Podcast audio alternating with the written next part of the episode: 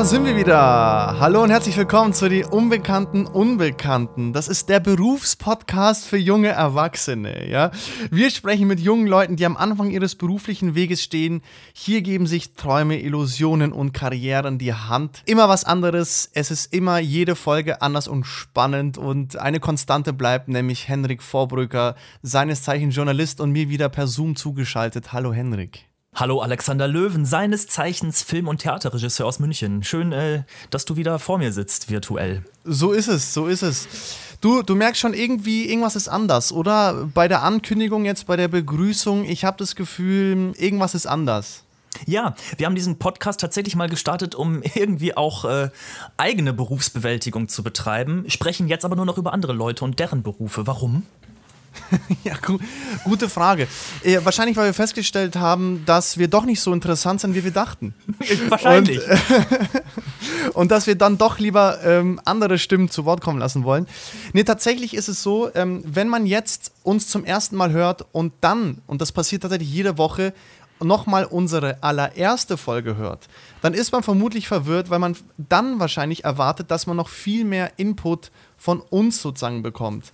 Ja. Wir haben aber im Laufe des Podcasts wirklich gemerkt, nee, äh, wir wollen schon hin und wieder über unseren Weg erzählen und hin und wieder gibt es auch tatsächlich Sachen, die erzählenswert sind. Man mag es kaum glauben.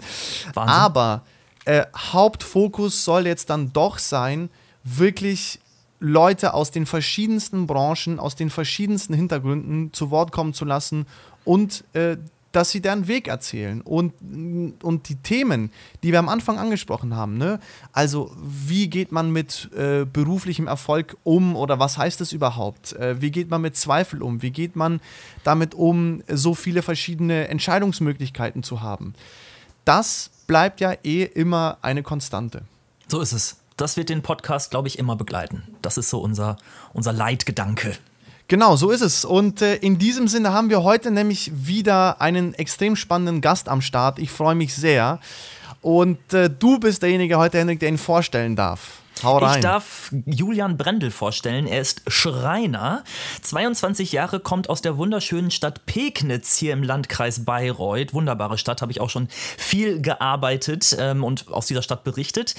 Ja, Julian ist nach der Realschule ähm, ins Handwerk gegangen. Er ist äh, Schreiner geworden, hat in der Realschule erstmal den Mathezweig gemacht, war schon immer ein sehr analytischer Typ wohl. Ähm, und er hat jetzt einen großen Erfolg für sich errungen. Er ist von der Handwerkskammer Oberfranken 2020 zu einem ganz besonderen Stück ausgezeichnet worden. Und zwar hat er was gebaut. Das wird er uns bestimmt nachher erzählen. Er hat da den Optikpreis gewonnen, also das schönste Stück, so habe ich das jetzt mal verstanden. Ob er auf, aus dem Gesellendasein irgendwann auch den Schreinermeister macht, es doch schon ist oder wie das bei ihm weitergeht, das wird er uns hoffentlich alles gleich erzählen. Ganz herzlich willkommen, Julian Brendel. Hallo. Hallo, danke für die Einladung. Hervorragend. Julian, mein Lieber, äh, ich freue mich total, dass du da bist. Ähm, Schreiner bist du von Beruf und da ist. Da musst du uns bitte gleich mal aufklären, in diesem gefühlt Wirrwarr von Berufen, Zimmerer, Schreiner, Tischler und was es da nicht alles gibt, kannst du uns sozusagen dein Berufsprofil mal beschreiben? Ja, also im Prinzip ganz simpel. Also ein Schreiner macht eigentlich alles, was im Haus so vonstatten geht. Also der Zimmerer baut eher das Haus. Der schaut, dass das halt gut ausschaut und fachmännisch ist und der, der Schreiner macht, dass man schön drin wohnen kann dass man schön drin wohnen kann. Kannst du das noch ein bisschen spezifizieren? Also schön drin wohnen, ähm, was, was gehört da dazu? Ja, ich sag mal, ähm, Boden gehört dazu, da können Möbel dazu, da können auch Türen dazu, zum Beispiel, also nicht nur Innentüren, also nicht nur Zimmertüren, sondern auch Haustüren und Fenster. Das ist eigentlich ein relativ breites Spektrum. Nice. Und gibt's da, hast du dich da spezialisiert, weil du sagst, das Spektrum ist sehr breit, also ähm, kann man sich zum Beispiel auf Türen spezialisieren oder nur auf Boden oder wie ist das? Es gibt es durchaus, es gibt sogar den Lehrberuf Parkettleger. Ähm, aber wir haben dann relativ, wir sind da relativ breit gefächert, sage ich mal. Also wir machen sowohl Möbel als auch Türen, als auch Böden. Also das braucht man bei uns ein bisschen, um halt überleben zu können. Das heißt, du machst auch alles so ein bisschen. ich bin der Mann für alles sozusagen. Ah, okay, okay. Mich würde auch direkt interessieren, weil du sagst, wir machen, ähm, das heißt, du meinst wahrscheinlich auch dein Unternehmen, äh, in dem du arbeitest. Äh, kannst du dazu was sagen? Äh, wie, wie ist das? Ist es ein großes Unternehmen, ein kleines Unternehmen? Wie, wie sieht es aus? Ja, es ist ein Familienunternehmen. Wir sind jetzt aktuell acht Mitarbeiter und ähm, jeder macht da wegen so sein Zeug, sage ich mal. Wir haben da halt gewisse Leute, die für die Werkstatt eingeteilt sind und ich sag mal, feste Zweierpärchen, die halt immer auf Montage fahren. Und da bin ich aktuell mit dabei. Und wenn wir jetzt mal so ganz konkret einsteigen, hast du deine Ausbildung schon abgeschlossen zum Gesellen? Bist du mittendrin? Und wie, oder wie hat das Ganze angefangen? Fangen wir mal ganz am Anfang an. Wie fängt so eine Schreinerausbildung an? Ersten Tag, du kommst in eine Firma, was ist da passiert? Ja, den ersten Tag kommt man tatsächlich nicht mehr in die Firma, sondern okay. Äh, man geht in die Schule. Weil es fängt beim Schreiner an mit einem, ich sag mal, glaube ich, einem der wenigen Berufe, wo man ein Berufsgrundschuljahr macht, mhm. bevor man tatsächlich äh, ja, den, den Betrieb das erste Mal sieht. Okay. Und das ist äh, Vollzeitschule. Das ist dann in meinem Fall jetzt in Bayreuth gewesen, weil es halt mhm. für den äh, Bezirk die Schule gewesen ist. Mhm. Ja, und das kann man sich ganz normal wie Schule vorstellen. Also man ist da jeden Tag acht Stunden lang, von Montag bis Freitag. Und lernt da ganz viel Zeug, was ich vorher nicht gedacht hat, dass man das alles in einem Jahr so lernen kann. Das erzähl jetzt mal. Was habt ihr da gemacht? Also ist das schon, geht das schon Richtung Handwerk? Wahrscheinlich, oder? Oder ist das erstmal noch ein ganz normales Schuljahr? Was, was habt ihr da gemacht? Also es ist schon sehr fachlich bezogen. Also man lernt, fängt los, äh, geht los mit, äh, wo kommt das Holz her? Mhm. Und wie schaut Holz aus? Und äh, was hat Holz für Eigenschaften? Und dann halt, was kann man mit Holz alles machen? Ja. Und ja, da macht der Schreiner halt relativ viel damit. Man geht dann auch relativ früh schon in die Werkstatt und macht dann da halt, es, geht am Anfang halt wirklich los, wie sag ich mal früher. Mhm. Man hat da halt seine, seine Handwerkzeuge und kriegt da so, eine, so, so ein hohes Brett hingelegt und soll halt da irgendwie was, was Brauchbares draus machen. Das, da denkt man sich am Anfang so, oh Gott, Ach, wie soll ich daraus jetzt was machen? Weil ja. man fängt da theoretisch immer mit Null an. Ist ja keiner dabei, der jetzt sagt, oh, das habe ich schon tausendmal gemacht. Und das ist halt irgendwie das Coole. Mhm. Ja, und dann fühlt man sich danach richtig stolz, wenn man ein Schneidbrett gemacht hat. Hervorragend. Aus, mit seinen eigenen Händen. Das ist dann schon irgendwie was, was Faszinierendes. Ja, das glaube ich. War das bei dir ein Schneidbrett, dein erstes äh, Teil, was du quasi gebaut hast? Direkt erst? Ja, das, Ist in, das ist in Bayreuth ganz normal, sage ich mal. Aha. Die fangen eigentlich immer mit einem Schneidbrett an, weil es halt einfach nur ein, ein ausgehobeltes Brett ist. mhm, nice. Mhm. Und ja, simpel nur doch gut. Und weil du sagst, äh, am Anfang steht also eigentlich so eine Art von, wenn ich das richtig verstanden habe, Holzlehre. Also was für Arten und Verarbeitungen von Holz gibt es. Wie mathematisch und physikalisch ist die Ausbildung dann auch in der Theorie? Also wie sehr muss ich da Sachen berechnen und vielleicht auch grafisch zeichnen können? Wie, wie funktioniert das da so? Man muss auf jeden Fall wissen, also man rechnet sehr viel, sage ich mal, also aber auch nur in der Theorie hauptsächlich, also in, im Praxisleben muss man die Werte kennen, aber die Rechnung dazu nicht mehr unbedingt. Mhm. Und da äh, sage ich mal, was man berechnet, sind zum Beispiel ganz wichtige Sachen wie Holzfeuchte, weil Holz, das halt frisch aus dem Wald ist, eine andere, ganz andere Feuchte hat als das, was man dann ähm, als Endprodukt gebrauchen kann, weil wenn das Holz sehr feucht ist, arbeitet es natürlich und wird dann kleiner oder größer, je nachdem. Und dann der Rest möchte man halt nicht haben. Deswegen lernt man halt auch, äh, wo der perfekte Punkt ist, um äh, Holz für den Innenbereich zum Beispiel zu verwenden. Okay, krass. Also es klingt äh, sehr vielseitig und sehr spezifisch auch. Ähm, logischerweise. Jetzt äh, äh beschreib doch, also das sind, das sind glaube ich, drei Jahre, nehme ich mal an, oder wie, wie lang geht die Ausbildung? Mhm. Drei Jahre dauert die. Äh, beschreib gerne mal so einen Verlauf der Ausbildung. Was kommt da alles dann drin vor pro Jahr? Also im ersten Lehrjahr, sage ich mal, da man kriegt kein Geld, weil Schule und ist dann halt, also ich würde es noch nicht wirklich als Lehrjahr zählen, das gehört halt einfach, man kann auch das BGJ machen, also das Berufsgrundschuljahr machen, ohne dass man sich ähm, beworben hat irgendwo. Man kann sich da auch einfach anmelden dafür und muss dann halt in dem Jahr eine, eine, eine Schreinerei finden, in der man unterkommt fürs zweite Lehrjahr. Und ja, da geht es halt um ganz viel theoretische Sachen oder wie gehe ich mit welchen Maschinen um, Arbeitsabläufe, so ganz alltägliche Dinge, sag ich mal. Und im zweiten Layer hat man dann den Vorteil, dass man nur noch einmal die Woche Schule hat. Mhm. Und da macht man dann auch seinen Maschinenkurs, seinen, seinen, seinen ersten, sage ich mal, den richtigen Maschinenkurs, der ist dann auch in der, in der, in der HWK in Bayreuth. Da geht es dann halt nochmal vertieft darum, wie stelle ich halt so gewisse Maschinen wie zum Beispiel Fräsen, eine Tischkreissäge, Formatkreissäge richtig ein. Die HWK ist die da halt Handwerkskammer, auch- oder? Genau. Okay. Wie stellt man das richtig ein, dass man da halt sich auch nicht verletzt, wenn man damit arbeitet? Das ist eigentlich so immer der Hauptpunkt, der Hauptpunkt dafür. Wie das sichere Arbeiten ist immer so das, was an, an erster Stelle steht. Arbeitssicherheit, ja. Genau. Da kann ich ja schon mal kurz einwerfen, das ist bei mir im zweiten Lehrjahr nicht ganz so gut gelaufen. Hau raus. Darfst du Ja, gerne erzählen. Was ist passiert? Storytime. kurz vor Feierabend, also ich weiß nicht, ob der Begriff Abrichte ein, ein, ein, ein, ja, ein Begriff ist. Sagt mir nichts, aber erklär mal. Ist im Prinzip wie, ein, wie, ein, wie, ein, wie eine Hobelmaschine, Hm? wo man anfängt, ein Brett, also ein, ein, ein rohes Brett, auf einer Seite gerade zu machen, um es dann auf eine bestimmte Dicke zu hobeln, dass es auch rechtwinklig ist. Okay. Und da ist das Brett weggerutscht und äh, ja, drei von meinen fünf Fingern der linken Hand etwas in die Maschine geraten. Nee. Autsch. Oh Junge. Das äh, resultierte dann mal in ein gutes, fast halbes Jahr zu Hause sitzen. Shit. Man, man denkt auf jeden Fall drüber nach, was man gemacht hat. Ja. Und geht danach auch mit einem ganz anderen Respekt an die Maschine ran, habe ich gelernt. Wahnsinn. Wo bist du da genau reingeraten? Waren das dann Messer? Waren das, was war das genau? Das, das kann man sich wie so eine Welle vorstellen und da sind halt je nachdem, meistens sind es vier Hobelmesser dran. Aha. Und es dreht sich halt mit meistens so 6000 Drehungen In der, und in der Minute und hat Aha. halt so eine, so, eine, so eine gewisse, ja, ich sag mal, Spanabnahme sind Aha. Bei uns in, in der, äh, begrenzt auf, auf zwei Millimeter, zum Glück. okay. Also zwei Millimeter, die jede Schneide abnimmt. Mhm. Und ja, ich habe da halt mal kurz reingelangt. Sind aber noch alle Finger dran zum Glück. Oh, Gott sei Dank, Gott sei Krass. Dank. Ach, Aber Scheiße, sag mal, Alter. Julian, kommt es nicht oft vor, dass äh, man da seine Finger in sehr, sehr gefährliche Gegenden bewegt?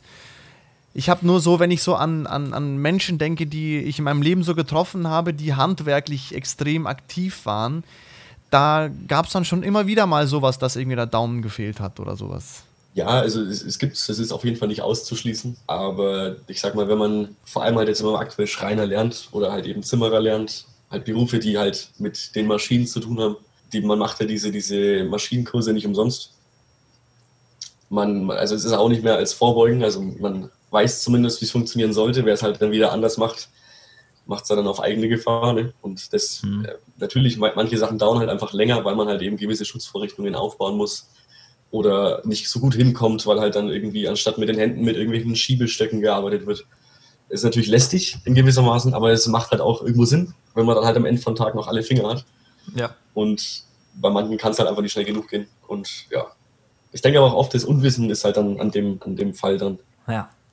Was hast du in dem halben Jahr dann gemacht, als du dann außer Gefecht warst? Konntest du die Zeit irgendwie anders nutzen? Ja, ich habe tatsächlich sehr, sehr wenig gemacht, weil ähm, ich habe gemerkt, wenn man drei Finger in der linken Hand nicht bewegen kann, kann man so ziemlich gar nichts machen, was man mit, mit, mit einer Hand äh, nicht machen kann. Es geht schon an beim, beim Gürtel zumachen oder beim Socken anziehen, Krass. duschen. Das sind so viele Sachen, die man halt lernt, wo man weiß, okay, zum Glück habe ich zwei Hände. Hm. Ne, ich, ich durfte ja nicht Auto fahren, weil, Ach, auch das nicht. Nee, weil ich quasi im, im Falle des Unfalls nicht, äh, Versichert werden. nicht, nicht, nicht eingreifen hätte können mit meinen vollen Ach Kräften. so. Okay, Und wow. Ja, das ja, hätte ich nicht gebraucht auf jeden Fall. Ja, aber du hast es überstanden, deine Hand kannst du wieder voll bewegen, äh, motorisch ist da nichts zurückgeblieben.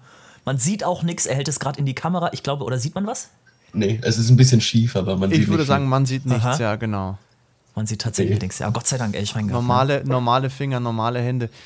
Ja, das ist schon krass, dass du natürlich auch einen Beruf hast, der eben dann so ein gewisses Berufsrisiko eben auch mit sich birgt.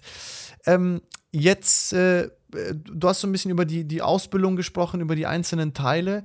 Äh, vielleicht können wir doch noch mal an Anfang gehen und überhaupt erstmal die Lust in dir, Schreiner zu werden, darüber sprechen. Wo kam die her? Wann wusstest du, dass das dein Weg sein wird? Ja, wann wusste ich, dass es mein Weg sein wird? Das ist immer so eine, so eine Frage, die man, ja, ich habe in der Schule schon gern hier im Werken ne, gemacht und so. Natürlich, das ist halt die Fächer, die Spaß machen, sage ich mal, wo man sich ein bisschen ausleben kann. Und das mit dem Schreiner war mehr oder weniger ein bisschen Zufall. ein bisschen der Plan B gewesen. Und ja, ich habe halt gesagt, wenn ich mal nichts anderes finde, dann gehe ich ins Handwerk. Wusste auch nicht genau was, also es hätte auch im Prinzip Zimmerer werden können oder irgendwas anderes halt. Ich wollte halt irgendwie nicht im Büro sitzen, auf jeden Fall, das war mir wichtig. Ja. Ja, und daraus ist es dann Schreiner geworden, weil es glücklicherweise so gegeben hat.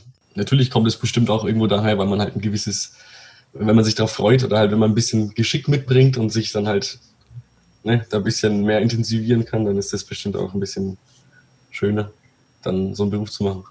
Ich glaube, das war auch ausschlaggebend mit in der Realschule, dass ich einfach Werken so gern gemacht habe. Was hat dich daran fasziniert? Also ist es der Punkt, dass du was mit deinen Händen erschaffst, was am Ende dann vor dir liegt und das ist dann dein Werk? Kann man das so aus künstlerischer Sicht so ein bisschen so, so beschreiben oder wie würdest du es, wie würdest du es benennen? Ja, doch, ich finde es schon. Also, ich, ich würde nie sagen, dass ich es faszinierend finde, mit meinen eigenen Händen was zu machen, aber ich bin dann trotzdem immer ganz, ganz stolz auf mich, wenn ich sehe, was ich gemacht habe. ja. Es ist dann so, okay, das war ich, cool. weil du wirklich was mit deinen eigenen Händen erschaffst, ne? Weil du wirklich was sozusagen am Ende wirklich was vor dir hast. Also das ist irgendwie was Greifbares. Genau. Ich speichere ich speicher nicht ab und gehe nach Hause, sondern ich, ich, ich sehe, was ich gemacht habe und gehe dann nach Hause. Weil du gesagt hast, das ist eigentlich dein Plan B gewesen. Was wäre denn der Plan A? Ja, ich habe mal gedacht, ich gehe ins Büro und äh, hätte mich oder habe mich beworben für eine Stelle für ähm, Kaufmann für großen Außenhandel. Aber die haben mich leider nicht genommen, weil die für dieses Jahr keine Auszubildenden gesucht haben. Und dann habe ich mich halt weiter beworben. Ja, ich weiß nicht, bei uns in Pegnitz ist zum Beispiel KSW recht großer Name. Die machen so ja. Pumpen für die ganze Welt. Da wollte ich nicht hin und das wäre auch nie in Frage gekommen, dahin zu gehen. Ja, und dann kam es halt so glücklicherweise dazu, dass halt dann mich einer der Schreiner gefragt hat, ob ich nicht äh, Lust hätte, bei ihm zu arbeiten. Weil halt auch viel immer noch äh, hier äh, Fach, Fachkräftemangel mhm. und alles drum und dran. Das ist halt echt schwierig, Leute zu finden, die halt vor allem auch ein Jahr lang ohne Gehalt auskommen und dann immer noch Lust haben. Ja, ich habe mir halt gesagt, ich soll halt meine Bewerbung schreiben. Das habe ich dann gemacht und dann, ja, hat er gesagt, sehen wir uns nächstes Jahr. Ja, hervorragend. Und jetzt bist du wie lange bei dieser Firma? Also wann hat deine Ausbildung angefangen? Ähm, vor, also am 1. September vor drei Jahren. War dann 2017. Das heißt, du bist jetzt durch. Du bist Geselle, gell? Ich bin seit Juli, Juni, Juni, glaube ich, Geselle. Ja. Dies, diesen Jahres, genau. Ja. Und hast jetzt auch was gewonnen, ne? Deswegen bin ich ja so ein bisschen auch auf dich gestoßen durch unsere wunderbare Heimatzeitung Nordbayerischer Kurier. Kollege von mir, Martin Burger, hat dich interviewt. Was genau ja. hast du da gewonnen? Du warst ja ziemlich erfolgreich. Ja, und zwar ähm, gibt es da jedes Jahr einen Wettbewerb, und zwar heißt der die gute Form. Da wird dann von einer Fachjury ein Gesellenstück ausgesucht, was also nicht unbedingt das am besten gebaut ist oder am perfektesten gebaut ist, sondern das am schönsten gebaut ist oder halt von der ja, stimmig ausschaut und ja, halt genau zu dem gepasst hat, wie sie sich vorgestellt haben. Ja. Und da habe ich halt gewonnen. Hervorragend. Ich habe es hier vor mir liegen. Also ich glaube, das ist doch das, was du mir geschickt hast, oder? Ist es das? Ein äh, wirklich wundervoller Tisch. Ja. Ähm, grau an der Seite, also das ist fast schon, ich weiß nicht, Bauhaus, das sieht ultra modern aus. Magst du ein bisschen was zu den Materialien sagen? Natürlich Holz. Was ist, was ist da noch? Was ist das Besondere an diesem Stück? Ja, also man sieht jetzt leider die Bilder natürlich nicht, aber ähm, wir werden, wir werden die Bilder auf jeden Fall bei Instagram posten. Das, äh, wir haben genau, einen ja, Instagram-Kanal, die Unbekannten, Unbekannten. Cool. Da werden wir auf jeden Fall Bilder, wenn du uns es erlaubst, natürlich, werden wir da die Bilder posten, weil dieser Tisch ist äh, wahnsinnig schön und sehr, sehr sehenswert. Aber genau, ähm, genau, verrat uns gerne, wie du den gemacht hast und aus was der genau besteht. Wie gesagt, ich habe mich für einen Schreibtisch entschieden, weil es so das Möbel war, was ich irgendwie gebraucht habe, sage ich mal, daheim und wo ich mich ein bisschen ausleben wollte. Und ich hatte schon immer wie Lust auf irgendwas Großes. Deswegen ist auch 80 Zentimeter tief. Mhm. Also man hat immer noch, auch wenn der Monitor dasteht und Tastatur drauf liegt, immer noch Platz, einen Ordner aufzuschlagen. Und ja, im Gesamten ist er 1,50 breit. Das heißt, mein Drucker passt auch noch wunderbar auf den Schreibtisch und stört überhaupt nicht. Ja, und dann habe ich natürlich ein bisschen Unterstellmöglichkeiten gebraucht oder halt ja, Staufächer. Deswegen ist dann da rechts ein bisschen so ein Korbus reingewandert. Und ja, den habe ich dann in vier Schubkästen aufgeteilt und habe dann da halt ähm, in den einen Schubkasten, in den vorletzten von unten, habe ich ähm, diesen, diesen klassischen Schubkasten reingetan. Es gibt da noch so ein paar Kriterien, die man einhalten muss. Ja. Oder die er halt doch einhalten muss, sagen wir mal so. Und da gehört eben dazu, dass ein ähm, klassisch gezinkter Schubkasten dabei ist. Also von Hand gezinkt und äh, klassisch geführt. Also nicht irgendwie mit einem mit einer mechanischen Schiene oder so, sondern halt klassisch, Holz auf Holz sozusagen. Ah, okay. Und der ist damit erfüllt. Ja, und auf der Rückseite von dem Korpus ist dann nochmal eine Tür. Ja. Damit ist dann das drehbare Element abgeschlossen, sage ich mal. Also ist dann auch erfüllt. Es gab also Vorgaben, die du einhalten musstest, wie zum Beispiel, was du gemeint hast mit dem, mit dem drehbaren Element ähm, und, und Genau. Okay, verstehe. Also es waren, es waren so Voraussetzungen, die du erfüllen, äh, erfüllen musstest. Und ähm, jetzt haben die Hörerinnen und Hörer jetzt momentan das sicherlich nicht vor Augen, aber wie gesagt, auf Instagram dann auf jeden Fall schon. Es sieht unglaublich wertig aus. Es sieht sehr, sehr, das Holz sieht wahnsinnig schön verarbeitet aus. Ähm, kannst du was zu dem Holz speziell nochmal sagen? Ist es Massivholz oder äh, wa was ist es genau? Also man sieht förmlich an jeder Pore von diesem Holzstück, dass es keine Massenware ist. Ja, das ist richtig. Und zwar ähm, habe ich mich da für Multiplex entschieden, als, als, als Grundmaterial, als Trägermaterial, weil es ein sehr stabiles Material ist. Ich denke, jeder kennt Multiplex. Diese Holzplatten, die so, so immer so äh, dunkelhell, dunkelhell Striche haben. Ja. Mhm. Vom Sehen auf jeden genau, Fall. Ich hätte jetzt nicht gewusst, dass genau. es Multiplex heißt. Okay. Hätte ich auch nicht. Wieder was gelernt. Ja, das ist interessant. Ist auch äh, unter, unter Furniersperrholz zum Beispiel bekannt. Meistens sagen Sperrholz dazu. Mhm. Genau.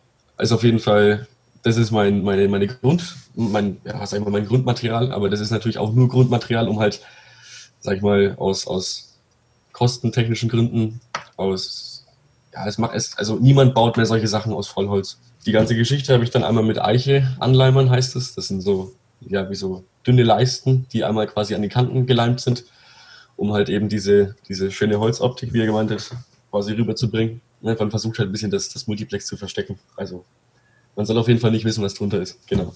Und oben habe ich es dann mit Linoleum beschichtet oder alles, was grau ist, ist Linoleum. Das wollte ich gerade fragen. Das ist Linoleum, okay. Das, das ist auch, man kennt es aus dem Fußbodenbereich. Mhm, genau. So ist es aber nicht. Also das ist ähm, ein sehr organischer Stoff, das ist mit nichts behandelt. Er hat eine sehr, ich sag mal, so ein bisschen so Haptik wie Leder. Ist auch zum Beispiel ein bisschen, also ist ein bisschen weich. Also man, jetzt nicht, dass wenn man draufdrückt, man spürt es nicht, aber zum Beispiel, wenn man jetzt ein, ein einfaches DIN A4-Blatt nimmt und mit einem Kugelschreiber drauf schreibt, fühlt sich das an, als würde man einen Block drunter liegen haben. Mhm. Sehr gut. Ja. Ich brauche zum Beispiel auch kein Mauspad. Das sind so, ja, bisschen so, wenn schon, denn schon, sage ich wohl, ne? Ja. Ah, wirst du den mal verkaufen, diesen Schreibtisch, oder ist das jetzt deiner? Wo steht der jetzt? Der, äh, ich sitze gerade dran. Hervorragend. Und es macht mir schon mal Freude, mich hier ranzusetzen. Also verkauft mir den auf jeden Fall nicht. Ja. Obwohl ich weiß, was er kostet. Ja.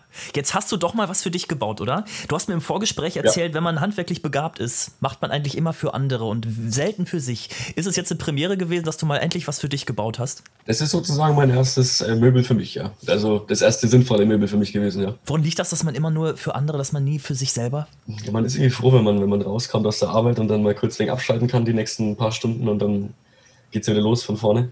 Ja. ja deswegen. Äh, manchmal packt mich dann schon die Lust, ne? So ist nicht.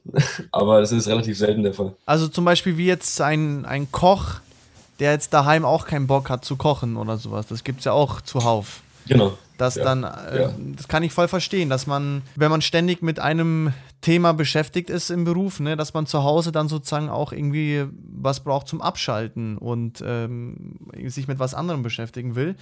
Jetzt wollte ich noch einmal, weil wir über diesen Tisch noch gesprochen haben, darauf hinaus, dass du, was mir wirklich auffällt, dich wahnsinnig genau mit Stoffen beschäftigst eben und dich auch ziemlich genau damit auskennst.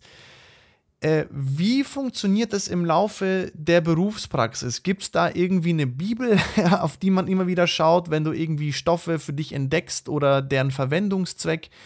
Äh, Gibt es da ähm, theoretische äh, Anweisungen von, von, von den äh, Meistern oder äh, findet man das für sich selber? Also wie funktioniert diese, ja, diese Stoffentwicklung? Jetzt für, für Materialien an sich oder äh, wenn es nicht um Holz geht? Genau, wenn es auch mal nicht um Holz geht. Ja, es gibt so einen, so einen gewissen Katalog, sage ich mal, also an, an Sachen, die man kennt, also als Schreiner dann kennengelernt hat in seiner Ausbildung. Da kramert man in seinem Kopf immer so ein bisschen rum, was könnte sinnvoll sein für den, für den und den Anwendungszweck. Und das kann man dann sowohl in, in, in, in zahlreichen Büchern als auch äh, bei seinem Meister nachfragen, ob das dann auch so, äh, so ist, wie man sich das vorstellt. Und hast du da bestimmte Stoffe, die du irgendwie bevorzugst? Äh, oder gibt es dann irgendwann sowas wie seine Lieblingssachen? Ja, ich, ich würde es sehr stark auf den Bereich, also jetzt kommt auf, also für mich kommt es stark darauf an, was ich machen möchte. Also ich sag mal so, Wohlfühlmöbel sind in so einem Linoleum beschichtet. Und also die, die, die, die binden sich so richtig ein ins Zuhause. Und es macht Spaß, die anzugucken. Und für so eine Küche zum Beispiel, da würde ich irgendwas Kunststoffmäßiges nehmen, was halt auch äh, kratzfest ist und halt äh, leicht zu ab, abzuwischen. Also was halt nicht so viel Arbeit beansprucht, weil so eine, so eine schöne Materialoberfläche, die bedarf halt auch ein bisschen Pflege. Ja, Verstehe. Also das merken wir uns schon mal, Henrik, oder Linoleum für den Schreibtisch. Ja, haben wir zu Hause als Fußboden. Linoleum ist wunderbar. Auf dem Schreibtisch wahrscheinlich dann nochmal eine Spur feiner, kann ich mir vorstellen. ich habe ungefähr eine Idee, wie du es eben beschrieben hast, wie sich das so anfühlt. Es ist äh, extra spezielles Möbel-Linoleum, heißt es dann. Mhm. Es ist nicht so wie das für den Fußboden. Ja. ja. Vielleicht kann Julian uns doch mal einen Tag im Leben des Julian Brendel mal erzählen, weil das wäre jetzt, oh ja. äh, wir haben jetzt so, ich glaube, so ein, ein bisschen ein Bild davon bekommen, was es bedeutet, wenn du dich mit, mit, mit deiner Arbeit beschäftigst und welche Fragen dir durch den Kopf gehen. Äh, wie sieht ein Tag bei dir in der Arbeit so ganz praktisch aus? Wann fängt er an und was kommt danach? Ja, ist eigentlich recht simpel, würde ich sagen. Also ich, ich stehe jeden Morgen so um 5.45 Uhr auf, wenn es klappt. Und dann ähm, fahre ich meistens so um 6.40 Uhr sowas los auf die Arbeit. Dahin fahre ich ungefähr 10 Minuten, das heißt recht entspannt. Und um 7 geht es dann los. Und da wird dann meistens erstmal in der Werkstatt auf, also äh, gewartet, bis dann der Chef kommt. Und dann, ja, wenn wir eingeteilt für den Tag. Also dann kriegt man gesagt, man fährt da hin, macht das und das. Ja, dann packt man sein Zeug, sein Zeug zusammen. Dann steigt man ins Auto und dann fährt man meistens irgendwo hin. und da verbringt man dann den Tag. Also tatsächlich vor Ort bei Leuten, wo man was baut. Ja, meistens geht es halt um Montage dann, also letztendlich, ne? Mhm. Das ist nicht so ein, ja. nicht so, nicht, nicht so ein sonderlich der, spannender Der, der Julian sagt, also. du sagst es mit so einer Selbstverständlichkeit, ne? Ja, man, da geht man auf Montage und so. ne, Henrik, du gehst auch jeden, jeden Montag auf Montage, oder? Ich gehe immer auf Montage, ne? Ja, ja, nee, das ist genau das Ding. Also, äh, Julian, beschreib uns das mal gerne. Also, du gehst auf Montage. Was heißt das konkret? Äh, wie muss ich mir das vorstellen? Wie viele Leute sind da am Start? Äh, äh, oder was mich auch interessieren würde, ist so das Verhältnis mit den Kollegen. Bist du jetzt als Geselle äh, weisungsbedingt, dass du wartest, bis man dir sagt, was du äh, tust? Oder gehst du da selber ran? Wie, wie funktioniert das im Detail? Okay, also Montage Hinsicht, das kommt immer drauf an. Also Montage ist meistens immer irgendwie Möbel aufbauen. Also jemand hat Möbel in der Werkstatt gefertigt und die werden dann zum Kunden gefahren und dann dort aufgebaut. Meistens Einbauschränke, Schreibtische, alles, also alles. Und dann gibt es halt noch die Sparte Fenster und Türen. Mhm. Da ja, fahren wir dann halt zum Kunden, bauen eventuell alte Fenster aus, neue Fenster ein oder Neubau, neue Fenster ein, keine alten Fenster raus. Mhm. oder dann halt eben Innentüren, je nachdem, was halt gerade ansteht. Und ähm, als Geselle bin ich, also man hört schon immer noch auf Anweisungen, also man, man hört gerne drauf, was jemand äh, von dir will. Also du bist immer noch derjenige, der öfter mal zum Auto läuft, mal was holt aber trotzdem soll, also bin ich schon so, dass ich selbst entscheiden kann, ist das jetzt sinnvoll, das so zu machen? Oder ich, ich sollte zumindest so weit sein, jetzt zu entscheiden, okay, mache ich das jetzt so oder mache ich so? Und wie ist der, der, der richtige Lösungsweg? Aber so eine, so eine gute Mischung aus beiden, sage ich mal. Also man kriegt viel Anweisung, macht aber auch viel selbstständig. Und bist du zufrieden mit deinen Meistern oder wie ist das Arbeitsverhältnis so? Ja, doch, im Groben und Ganzen bin ich schon ganz zufrieden mit der, mit der Mannschaft, sage ich mal. Es ist ein recht lockerer Umgang. Also es ist nicht so, dass der, dass der Chef so das das große Tier im Betrieb ist, sondern es ist alles sehr viel freundschaftliche Basis. Also man, man redet sehr locker miteinander. Es ist nichts, also wir sitzen auch nicht niemanden im Betrieb. Cool. Mhm. Und so, ich finde, so kann man doch leichter gewisse Probleme besprechen. Und ja, so ein Gang, so ein Gang ins Büro ist, ist nichts Wildes. Jetzt hast du eben schon mal so ein bisschen das ähm, den Fachkräftemangel angesprochen, der seit Jahren eigentlich besteht. Ne? Dass in euren Berufen überall im Handwerk, glaube ich, aber auch in ganz anderen Branchen Leute mit Fachkenntnissen gesucht werden. Heißt das auch gleichzeitig, dass die Berufsperspektiven eigentlich doch sehr, sehr rosig sind bei euch? Oder wie sieht das, wenn du jetzt um dich mal umschaust bei dir so? Ja, also Weiterbildungsmöglichkeiten habe ich im Prinzip ohne Ende. Und äh, ich werde sie auch auf jeden Fall in Kauf nehmen, weil ja, so ein Geselle ist wie so ein, also ich sag mal, mit dem Gesellen hat man seine, seine mittlere Reife, wenn man sie noch nicht hat. Mhm. Das ist so gleichzustellen. Mhm. Ja, ich jetzt, jetzt die Chance zu nutzen, nicht zu nutzen, wäre wär, wär irgendwie dumm in meinem Alter. Das geht halt irgendwann mal bis dahin. Dann, es ist ja nicht mehr wie früher, wo man irgendwann sagt, okay, du hast jetzt 25 Gesellenjahre, du kriegst jetzt einen Meister oder sowas. Das hast du ja alles nicht mehr. Ah, okay, Ach so, okay, das war früher mal so, dass man 25 Jahre also ich weiß nicht, ob es 25 Jahre waren, aber es waren so eine gewisse Zeit, die du arbeiten musstest oder halt mhm. konntest, und dann konntest du mal sagen, okay, jetzt fühle ich mich soweit oder du hast dann meistens irgendwie halt, hast auf jeden Fall die Chance gehabt, einen Meister zu bekommen. Ja. Und heute muss man tatsächlich dann in das Meisterprogramm sozusagen, oder wie läuft das? Also tatsächlich einen Cut machen, sagen, okay, ab jetzt Meister ja, was heißt, was heißt Cut? Also man, man kann sich ja entscheiden, ob man das Vollzeit macht oder Teilzeit macht. Teilzeit sind, glaube ich, so meines Wissens danach irgendwie drei Jahre. Abendschule und so, das hört sich relativ stressig an, wenn du fünf Tage die Woche arbeitest und dann am Ende der, der Woche noch irgendwie am Wochenende in irgendeiner Meisterschule rumhängst. Das ist, glaube ich, nicht so geil. Deswegen werde ich den auf jeden Fall Vollzeit machen. Das sind dann drei Semester. Ja. Also anderthalb Jahre. Und ja, die kann man eigentlich egal, wo man will, verbringen. Man, also das ist nicht so wie, ich will jetzt ungefähr, ich will jetzt unbedingt diesen das Fach studieren, deswegen muss ich jetzt unbedingt da und dahin, sondern das kann man sich ein bisschen aussuchen, mhm. sage ich mal. Es ist im Prinzip egal, aber der Abschluss heißt immer Meister und. Äh, aber für den, dass ich das richtig verstehe, musst du nochmal in eine Schule für den Meister. Genau, ich mache dann nochmal anderthalb Jahre, bin ich weg von meinem Betrieb. Verstehe. Mhm. Bekomme dann BAföG, also ich bin quasi, man heißt, ich bin zwar nicht Student, aber ich, ich studiere quasi. ja, ja. Bist dann, bist dann nach anderthalb Jahren, also drei Semestern, dann Meister, ne? Bist mhm. in dieser Zeit in keinem Betrieb, also tatsächlich nur in der Schule. Genau. Wow. Und hast dann natürlich dann auch nochmal praktisch zu tun, richtig? Obwohl du nicht im Betrieb bist, seid ihr dann total praktisch unterwegs in dieser Schule oder auch, oder auch wieder viel Theorie. Wie läuft so eine, was erwartet dich, wenn du es wenn doch machst? Also du machst es ja wahrscheinlich, ne?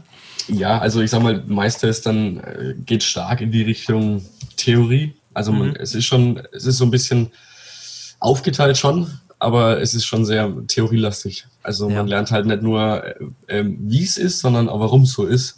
Ne? Also warum ist jetzt das und das so, weil die und die Norm das so vorschreibt. Okay. Und deswegen ist es halt so, das lernt man halt dann. Ne? Also das ist dann ein bisschen vertiefter in der Materie. Man macht ja auch noch, was ich nicht schlecht finde, seinen Aderschein. Also man ist dann berechtigt auszubilden. Mhm. Ach cool. Mhm. Und also im Prinzip wird man nach der Meisterschule, wenn man seinen Meisterbrief hat, kann man, äh, ist man berechtigt, einen Schreinerbetrieb aufzumachen und zu leiten. Ach, spannend. Cool. Hast du das vor? Ja, bei mir wird es ein bisschen anders laufen. Bei mir wird es dann mal irgendwann in eine, in eine Übernahme enden, sage ich mal. Das weißt du jetzt schon? Weil der, ja, weiß ich jetzt schon. Weil der Betrieb, in dem ich jetzt bin, der wird glücklicherweise von meinem Stiefvater geführt. Ach, schön. Der sieht mich so ein bisschen als, als Nachfolger. Ah, ja, das ist ja, ja praktisch. Das ist ja, das ist ja cool. Was mich äh, äh, auch interessieren würde, ist, vielleicht kannst du das in groben Zahlen vielleicht sagen, dass man ein, irgendwie eine Art von Vorstellung bekommt. Wenn du Geselle bist und wenn du dann Meister bist, dann wird ja wahrscheinlich auch sich der, das Gehalt ändern, beziehungsweise der Lohn. Kannst du ja. da äh, irgendwie in groben Zahlen das festmachen, was das ungefähr bedeutet? Ja, das ist auch wieder ganz schwierig auszumachen. Also ja, es gibt Zahlen, sage ich mal, aber es ist halt wieder Betriebe zahlen mhm, unterschiedlich.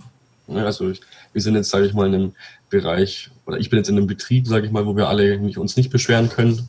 Da gibt es Leute, denen geht schlechter. Also ich würde mal sagen, so, wenn man es jetzt voll durchzieht, so, ein, so einen guten Tausender macht schon aus.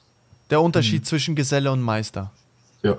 Dann, ah ja. Mhm. Also ist, nach oben ist natürlich kein Limit, ne? aber beim, beim Gesellen ist halt mal irgendwann Schluss. Und beim Meister ist halt so, je nachdem, wie es halt dann ja, zurechtkommst, wenn es jetzt natürlich, man kann auch als Schreinermeister in die Industrie kommen und da ganz andere Sachen machen und trotzdem Schreinermeister sein und dann kriegt man halt nochmal mehr Geld. Also das als Schreinermeister ist man da nicht irgendwo in einem, in einem Holzbetrieb aufgehoben. Oder halt äh, zu Ende, sage ich mal. Man, man, hat da ja auch wieder Möglichkeiten. Ver verstehe. Also da, das ist tatsächlich, was ich auch nochmal nachfragen wollte, nämlich die genauen Berufsperspektiven eines Schreiners. Das ist mir noch nicht ganz klar geworden, weil du schon jetzt schon angedeutet hast, du kannst auch in die Industrie zum Beispiel. Da habe ich noch überhaupt keine Vorstellung, was es da bedeuten würde. Also vielleicht kannst du noch so ein bisschen die, den Blick noch aufmachen, wo ich als Schreiner überall hin kann. Ja, also man vorab nochmal, man kann als Schreinermeister zum Beispiel auch noch sagen, man studiert noch irgendwie, ähm, also man studiert, man wird Ingenieur zum Beispiel, man kann Ingenieur machen, werden, Ingenieur mhm. werden. Mhm. ich kann Innenarchitektur studieren, Architektur studieren. Also das ist auch noch eine Möglichkeit, wie es weitergehen kann. Ja, man ist halt, wie gesagt, nicht unbedingt an einen, an einen, an einen äh, Betrieb, der mit Holz arbeitet oder klassisch Schreiner arbeitet, gefesselt. Man es gibt auch genügend Betriebe, die irgendwie eine Modellschreinerei haben für gewisse Modelle, für, für, also für Formen zum Beispiel. Oder ja, man, es gibt auch Betriebe, die, sage ich mal, sich auf zum Beispiel das Herstellen von gewissen Platten, die man im Endeffekt benutzt, äh, spezialisieren. Und sowas als leitende Führung dann in so einem Bereich zu machen und dann, das ist dann eher so die Industriesparte, sage ich mal. Da, bist, ist man dann so mehr so der, der Einweisende der dann den anderen Leuten sagt, was sie zu tun haben. Zur Industrie gehört ja auch zum Beispiel sowas wie IKEA. Jetzt würde mich ja aus deiner ja. Perspektive wahnsinnig interessieren, was du von so einer Massenverarbeitung hältst. Ja. Also ich persönlich muss sagen, von IKEA bin ich überzeugt. Aha. die machen ganz, also die machen ordentliche Möbel, kann man echt nicht sagen. Also zumindest, wenn man jetzt halt gerade äh, vom, vom, vom kleinsten Preis ausgeht. Mhm. Aber ich habe mir erst vor, vor was waren es, drei Jahren eine Wohnung eingerichtet. Da war ich noch nicht Schreiner. Die habe ich beim Roller eingekauft. Mhm. Ich auch. Die Möbel gibt es jetzt nicht mehr. Okay. Und ja, also ich habe so einen Esstisch von, von Ikea, der, der ist aus Massivholz. Also ich, ich sag mal, selber bauen hätte genauso lange gedauert, bis, oder was heißt genauso lange gedauert, hätte genauso viel gekostet, wenn nicht sogar noch mehr. Und ja. da ist hier der, der Aufwand, das eben nur aufzubauen, geringer, als sich dann in die Werkstatt zu stellen. Schon, schon erleichternd. Oder dieses klassische Kallax-Regal, das bestimmt jeder mal besessen hat. Das sind halt einfach Sachen, die, die, die baut man sich nicht, das kauft man und man ist damit zufrieden. Aber ich würde sagen, also von Ikea bin ich schon überzeugt, sage ich. Also ist auf jeden Fall ordentlich. Finde ich total spannend, äh, äh dass, du, dass du da sozusagen sagst, ähm, die Qualität an sich passt auch voll. Ich muss auch sagen, ich habe zum Beispiel definitiv IKEA-Sachen bei mir. Das ist safe so, vor allem äh, äh, auch für mich ähm, relativ leicht zu montieren, was mir persönlich eine sehr große Freude ist. Ähm, äh, und äh, deswegen, ähm, genau, finde ich das auch nicht so schlecht. Aber jetzt, was ich so ein bisschen auch mitnehme aus dem, was du jetzt gesagt hast, ist, dass da auch schon der Preis schon auch das Entscheidende ist, oder? Also, dass die tendenziell teureren Sachen dann auch die qualitativ hochwertigeren sind. Kann man das so sagen? Es ist halt bei Ikea leider, leider schon so ein bisschen so, muss ich sagen. Also, wenn man was Gescheites will, muss man bei Ikea schon meistens sehr viel Geld in die Hand nehmen. Hm. Sehr, sehr nice. Was mich noch äh, arg interessiert, das hatten wir im Vorgespräch auch kurz. Es gibt so einen Moment, den hat jeder, finde ich, der irgendwie beruflich loslegt. Da spürt man irgendwann, okay, ich bin nicht ganz kacke in dem, was ich mache. Also ein bisschen kann ich es schon. Wo war bei dir der Moment, wo du gemerkt hast, oh wow, äh, jetzt habe ich gerade irgendwie, gerade ist ein Knoten geplatzt bei mir, jetzt läuft es bei mir. Wo hast du gemerkt, ich kann das? Auf den Knoten warte ich noch tatsächlich. Tatsache? Ja, weil irgendwie von mir selber bin ich nie überzeugt. Also es, es könnte nach meiner Erachtens immer besser gehen. Ja. Und dann, es sind Sachen, die sieht man vielleicht als Außenstehender nicht, aber ich sehe sie halt den ganzen Tag lang, wenn ich hier sitze. Ne? Mhm. Aber auf der einen Seite im Betrieb ist halt immer manchmal so ein bisschen gewesen, ja, und guck mal hier, da könntest du noch ein bisschen besser. Und dann hast du in der Schule halt eine Eins bekommen und hast dich dann gedacht, so, okay, die haben gesagt, das ist nicht so gut und äh, ja, ja. okay. Ja, aber man soll auf jeden Fall, was ich auch mitgenommen habe, man soll auf jeden Fall lernen, ein bisschen mehr von sich selber überzeugt zu sein. Und es ist nicht immer alles scheiße, was man macht. Also so ist es nämlich. Kann ich, kann ich, ich habe ja auch eine Ausbildung gemacht. Volontariat ist ja auch Ausbildung. Äh, das hm. sind wahrscheinlich einfach die berühmten Lehrjahre, ne? Also, dass man irgendwie ja. erstmal immer ein bisschen auf den Sack kriegt, das muss man irgendwie aushalten ja. lernen. Ne? Und irgendwann ja. hat man dann so einen Moment. Ich erinnere mich, ich weiß nicht, ob du es noch weißt, du hast mir erzählt, ähm, da war so ein Zeigefinger-Moment, wo du gespürt hast, wow, jetzt habe ich total die Sensibilität. Magst du das nochmal erzählen? Das, oh, das würde so mich schön. auch sehr interessieren. Ja, ähm, ja, die Frage war ja, ähm, ob, ob man für, für irgendwelche Sachen ein gewisses Gespür entwickelt hat. Genau. Und, und meine Antwort war darauf halt, dass ich jetzt ähm, mit Stolz sagen kann, dass ich, ich also beim Akkuschrauber gibt es zwei Stufen, eine langsame und eine schnelle. Ja.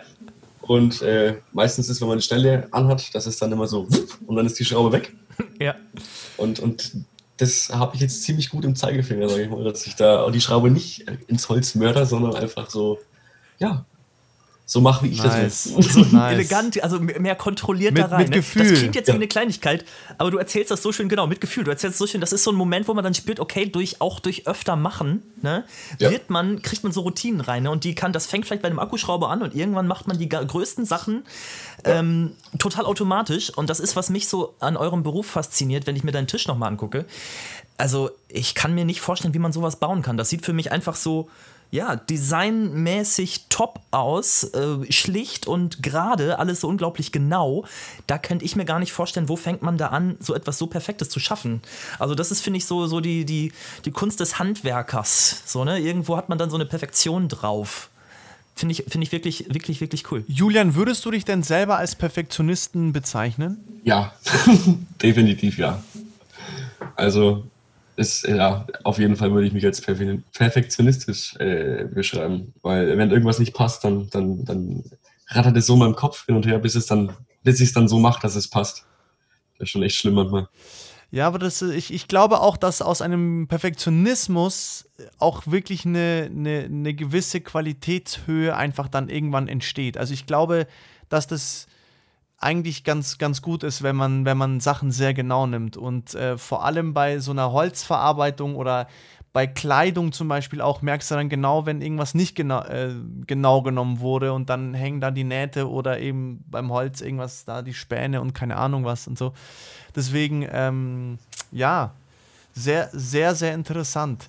Jetzt, äh, ich würde so langsam, Henrik, zur letzten Frage kommen, weil wir jetzt dann das Gespräch auch beenden müssen, damit wir nicht wieder überziehen, wo wir immer, immer ja. dazu neigen.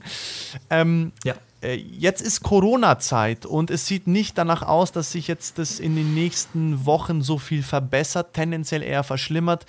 Wie äh, sieht es denn in der Schreinereisbranche aus? Äh, Corona, welchen Einfluss hat es auf euer Tun? Ja, also in der ersten Lockdown-Phase, sage ich mal, waren wir tatsächlich äh, systemrelevant. Mhm. Für, ja, weil wir auch so gewissermaßen für so, also bei uns kann man auch anrufen, wenn man zum Beispiel einen Schlüsseldienst braucht. Ah, okay. Also wir kommen auf jeden Fall rein. Mhm, und ja. haben dann auch ein neues Schloss dabei dann. Gut ähm, zu wissen. Und auch so allgemein halt, naja, ne, also viele Baustellen mussten weitergehen, weil man hätte ja jetzt nicht irgendwelche Leute auf ein halbes Jahr Fenster warten lassen können. Die wollen ja auch das Fenster zumachen. Ne? Also mhm. wir haben die ganze Zeit durchgearbeitet. Haben jetzt, also ja gut, wir haben halt unsere, unsere Haupt, ja, unsere Hauptarbeit ein bisschen so auf die Baustellen verlagert und weniger zu den, zu den Kunden direkt gefahren. Aber wir sind genauso auch aktuell jetzt wieder, obwohl jetzt bei uns aktuell hier ähm, schon wieder Alarmstufe rot ist. Immer noch bei Kunden unterwegs, aber ich sag mal, wenn man also seine er seine Pflichten einhält, ist es vorerst kein Thema. Wir sind da auch nicht zu siebt auf der Baustelle unterwegs, sondern maximal dann zu zweit. Ja. Und wir zwei kennen uns ja dann und das ist dann so ein okay, hallo und dann sind wir den ganzen Tag alleine und dann irgendwann tschüss und dann ja. Mhm. Solange es so funktioniert, ist das toll. Wir haben auch schon Fälle gehabt, wo wir auf Baustellen gekommen sind und dann waren wir halt schon da und dann kam jemand her und der dann gesagt, ja, für meines Erachtens sind hier zu viele Leute auf der Baustelle er kommt einen anderen Tag wieder. Mhm. Und solange das so funktioniert, finde ich das gut. Mhm. Mhm. Das halt das im Handwerk auch ein bisschen. Wir, wir, wir müssen leiden, aber das geht schon trotzdem irgendwie so durch. Also wir sind jetzt nicht im Homeoffice, ja. geht ja nicht. Ja. Und Kurzarbeit wäre halt fatal. Ja. Das ist es. Also Kurzarbeit ist bei euch nicht im Betrieb. Ja, zum Glück nicht, weil wow. das wäre, glaube ich, das wäre, glaube ich, schlimm. Weil wenn jetzt alle, die jetzt noch auf ihre Sachen warten, erst nächste Serie Sachen bekommen und dann die, die nächste Serie Sachen bekommen, erst dann später ihre Sachen bekommen, dann kommt irgendwann das Wirrwarr. Ja. Das, das heißt, es sind auch die Aufträge nicht eingebrochen, oder? Bei euch jetzt großartig? Es ging so nicht weiter. eingebrochen. Also ich sag mal, wir gehen jetzt auf Weihnachten zu. Wir schauen aktuell, dass wir irgendwie alles unter einen Hut bringen. Mhm. Es ist ein jeden Tag ein bisschen ein Geackere. Wow. Äh, also ja, man ist schon froh, wenn man daheim ist auf jeden Fall. Ja. Krass, ja. Julian, wieder ein Beispiel für einen systemrelevanten Beruf, den man vielleicht äh, gar nicht sofort auf dem Schirm hatte, wenn man an dieses Wort dachte, nicht wahr? Da war man ja. ganz schnell bei den Ärzten und Pflegekräften zum Beispiel, aber nein, natürlich, das Handwerk ist natürlich und bleibt systemrelevant. Julian, ich sag ganz, ganz herzlichen Dank, dass du uns das alles so beschrieben hast, dass du uns von deinem Beruf erzählt hast und bin sehr gespannt auf die nächsten Gäste, die uns erwarten. Ich auch. Julian, vielen Dank. Ja, danke schön.